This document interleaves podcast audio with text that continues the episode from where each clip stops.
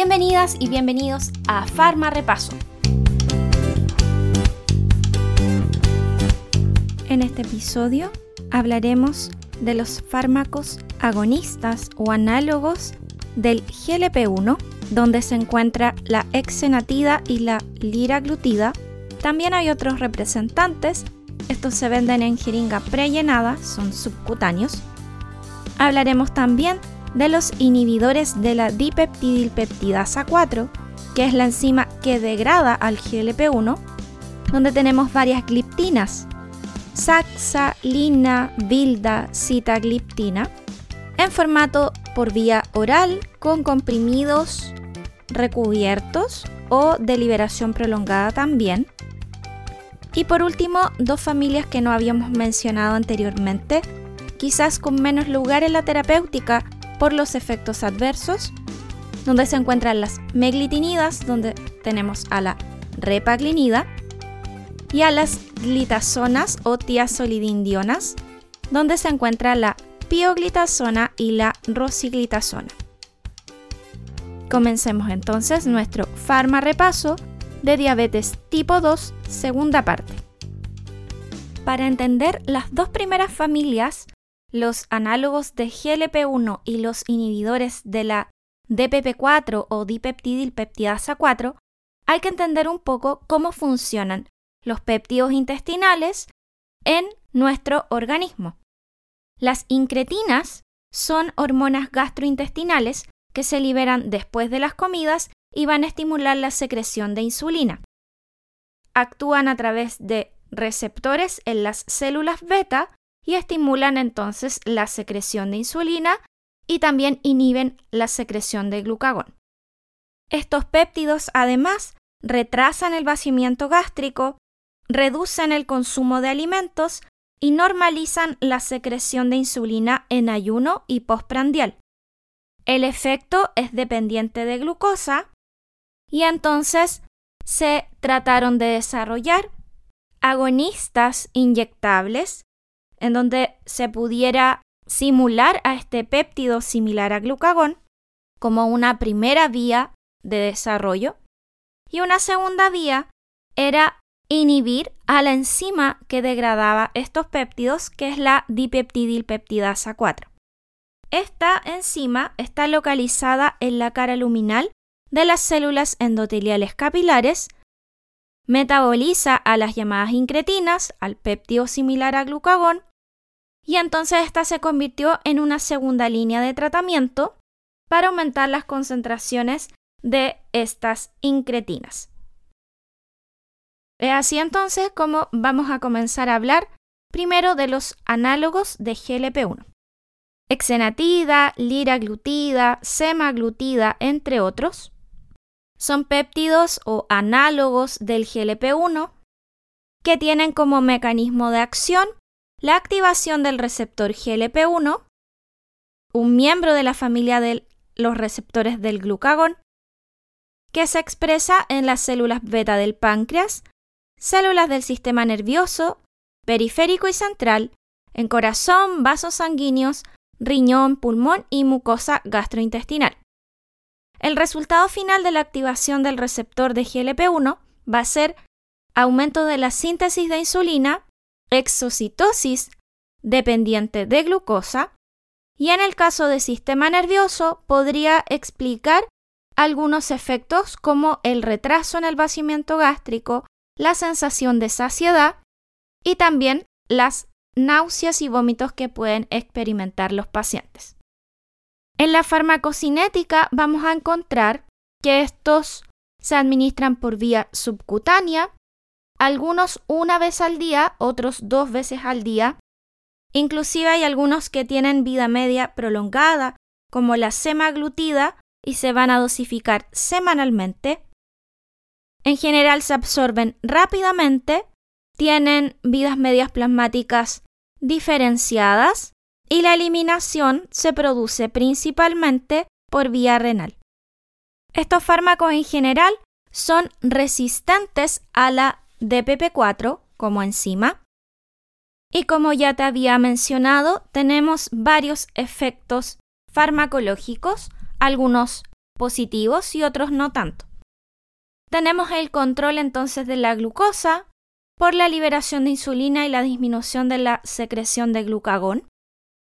Como segundo efecto farmacológico tenemos retardo en el vaciamiento gástrico y esto puede ser positivo para los pacientes ya que manda una señal a nuestro sistema nervioso para dejar de comer.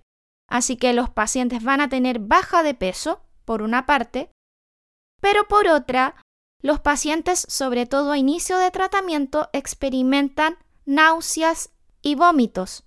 También hay una alta tasa de reflujo gastroesofágico en los pacientes. Como tercer efecto farmacológico, van a aumentar la sensación de saciedad de forma directa en el sistema nervioso central, así que también van a bajar de peso por esta razón. Y también, como cuarto efecto, promueven la proliferación de células beta. En cuanto a los efectos sobre el riesgo cardiovascular, todos reducen de forma significativa el riesgo cardiovascular en diversos estudios. Así que van a estar junto con los inhibidores de los transportadores renales SGLT2 para tratar pacientes con diabetes y que además presenten alguna patología cardiovascular de base. En los efectos adversos ya mencionamos náuseas, vómitos, reflujo gastroesofágico. También aparece en algunos casos diarrea, constipación, dispepsia y cefalea. Según la farmacovigilancia, existe una posible asociación entre estos fármacos y la pancreatitis por lo que se debe tener precaución en personas con algún tipo de antecedente familiar. Y finalmente, en las interacciones, aparte de lo que hemos mencionado anteriormente, los fármacos que aumentan la glucosa van a tener antagonismo fisiológico, como estos fármacos retrasan el vaciamiento gástrico, pueden alterar los valores de biodisponibilidad de fármacos que requieren rápida absorción gastrointestinal, como los anticonceptivos orales o los antibióticos. Pasemos entonces a los inhibidores de la DPP4. Esta enzima está ampliamente distribuida por todo el organismo en células endoteliales vasculares, en la superficie de los linfocitos T y además en forma circulante. Al inhibir esta enzima aumenta el área bajo la curva de las incretinas luego del consumo de alimentos. Acá se encuentra la citagliptina, la citagliptina, la bildagliptina, la linagliptina, la saxagliptina, entre otras. El tratamiento crónico con uno de estos fármacos inhibidores se considera neutro en relación al peso corporal no causa saciedad y en monoterapia en pacientes con diabetes tipo 2 reduce las concentraciones de hemoglobina glicosilada en una media de 0.4 a 0.8%.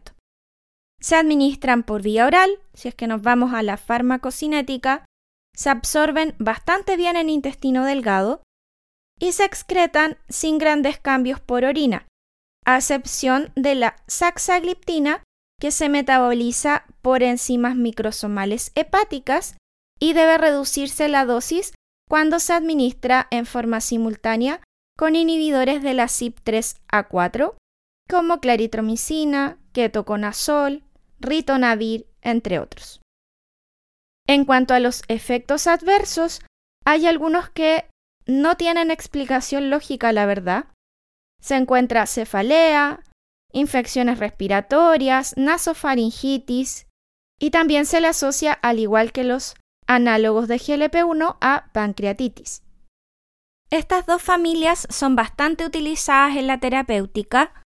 Los análogos de incretinas también se están utilizando en el tratamiento para bajar de peso, en pacientes con resistencia a la insulina, y los inhibidores de la DPP4 también tienen su buen lugar en la terapéutica en conjunto con metformina para pacientes con diabetes tipo 2. A pesar de que son neutros en relación al peso corporal, tampoco tienen grandes riesgos en pacientes con antecedentes cardiovasculares, con obesidad o presentan interacciones con otros fármacos. A diferencia de las dos familias que nos falta hablar, que son las meglitinidas y las tiazolidindionas. En las meglitinidas tenemos a la repaglinida. La repaglinida tiene un mecanismo similar a las sulfonilureas, es decir, produce el cierre de los canales de potasio dependientes de ATP en la célula beta pancreática. La única diferencia es que el sitio de unión es diferente al de las sulfonilureas y ya que promueve la liberación de insulina con un proceso dependiente de glucosa, el riesgo es mucho menor de padecer hipoglicemia, como por ejemplo con un paciente en ayunas o cuando el paciente omite alguna comida. El efecto es rápido y corto, pero de baja potencia, y se debe ingerir el medicamento de 15 a 30 minutos antes de cada comida. En la farmacocinética vamos a encontrar que tienen una absorción rápida, una unión a proteínas mayor al 95%. En el caso de repaglinida, el metabolismo es a través de la CYP3A4 y las glucuronidasas. Y si está disponible también la nateglinida, el metabolismo es por la CYP3A4 y por la 2C19. Ambos se excretan vía renal y controlan la oscilación de la glicemia postprandial, alcanzando su efecto máximo entre los 7 a los 14 días de tratamiento. Como efectos adversos vamos a encontrar hipoglicemia dependiente de la dosis, de menor intensidad que las sulfonilureas, molestias gastrointestinales y por supuesto aumento de peso. En cuanto a las interacciones, pueden aumentarse los efectos en coadministración con genfibrosilo o clopidogrel. En el caso, por ejemplo, de genfibrosilo, esto se produce por un desplazamiento de la unión a proteínas plasmáticas. Lo mismo pasa con algunos AINES. En cuanto a la alteración del metabolismo, puede aparecer aumento de la vida media con itraconazol o claritromicina. Y también, por supuesto, aquí no vamos a dejar de lado el antagonismo fisiológico que se puede producir con corticoides con simpático miméticos, con tiacidas o furosemida. Y por último, las tiazolidindionas o glitazonas. Acá tenemos a la Pio y a la Rossi, que yo muy cariñosamente les llamo así. La Pio y la Rossi sensibilizan o incrementan la acción de la insulina sin aumento de la secreción. En su mecanismo de acción vamos a encontrar que activan el receptor activado por el proliferador de peroxisoma gamma y este PPR gamma está implicado en la regulación de genes que ven el metabolismo de la glucosa y de los lípidos. Dentro de sus acciones vamos a encontrar que promueven la diferenciación de los adipocitos, y esto va a producir redistribución de tejido con aumento de tejido subcutáneo y disminución del tejido perivisceral, lo que se considera ideal para pacientes que tienen resistencia a la insulina. También favorece la captación de glucosa por aumento en la sensibilidad de los tejidos a la insulina y reducen la producción hepática de glucosa y aumentan su captación. La pioglitazona parece tener un perfil lipídico más favorable que la rosiglitazona, ya que se cree que la rosiglitazona también aumenta los triglicéridos. En la farmacocinética vamos a encontrar que se administran una vez al día, la biodisponibilidad no se ve afectada por los alimentos, se metabolizan por algunas enzimas del citocromo y su excreción es preferentemente renal. Y acá quizás lo más importante de esta familia sean los efectos adversos. En primer lugar tenemos edema y retención de líquidos, dependiente de la dosis, asociado a expansión del volumen vascular, y este edema se puede presentar tanto en extremidades como a la forma de edema pulmonar o derrame pleural, por lo que esta familia se encuentra contraindicada en pacientes con insuficiencia cardíaca. También está descrito anemia por disminución de los niveles de hemoglobina, aumento de peso por este aumento de la adiposidad corporal, lo que se puede ver acentuado si se toma también con fármacos que aumenten de peso, como la insulina o las sulfonilureas. Y otro efecto adverso bastante interesante es el riesgo de fracturas óseas, ya que está descrito que esta familia, que la Pio y la Rossi, disminuyen la densidad mineral de los huesos y por lo tanto se hace imprescindible vigilar factores de riesgo o estaría en este caso contraindicado en pacientes que ya presenten osteoporosis. Y ya para ir terminando, las interacciones podrían estar relacionadas con el uso de inductores o de inhibidores del citocromo. En los inductores podríamos mencionar a la rifampicina, que puede disminuir las concentraciones plasmáticas, y en los inhibidores al itraconazol, que va a producir un leve aumento del área bajo la curva de estos fármacos, a pesar de que la terapéutica no lo considera una interacción que vaya a producir un efecto de gran importancia en el paciente. Bien, entonces, ¿qué tenemos?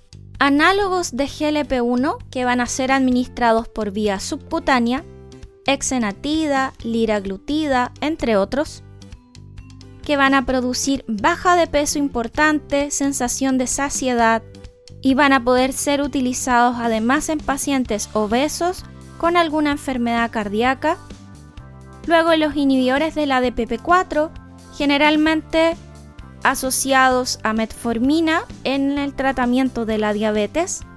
Neutros en relación al peso corporal, no producen saciedad a diferencia de los análogos de GLP-1. Y finalmente, la repaglinida, con un mecanismo similar a las sulfonilureas, por lo tanto va a producir hipoglicemia y aumento de peso y la pio y la rosiglitazona que van a activar al receptor PPR gamma, un receptor nuclear implicado en la regulación de genes asociados al metabolismo de glucosa y de lípidos. A pesar de que esta familia, la última que acabamos de revisar, tiene producción de edema, riesgo de fractura y aumento de peso, por lo cual no tienen un gran lugar en la terapia. ¿Quieres repasar con tu cuaderno? Explica qué sucederá en las siguientes interacciones farmacológicas con los fármacos que te voy a mencionar a continuación. Pioglitazona con rifampicina, repaglinida con insulina NPH, saxagliptina con ketoconazol, linagliptina con ritonavir o citagliptina con ciclosporina.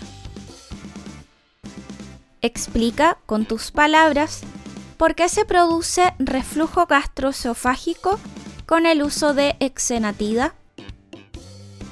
Y por último, averigua qué es lo que dice la última guía clínica de la Diabetes Care respecto al tratamiento de la diabetes tipo 2, tanto en pacientes con enfermedad cardiovascular de base como en quienes no la tienen.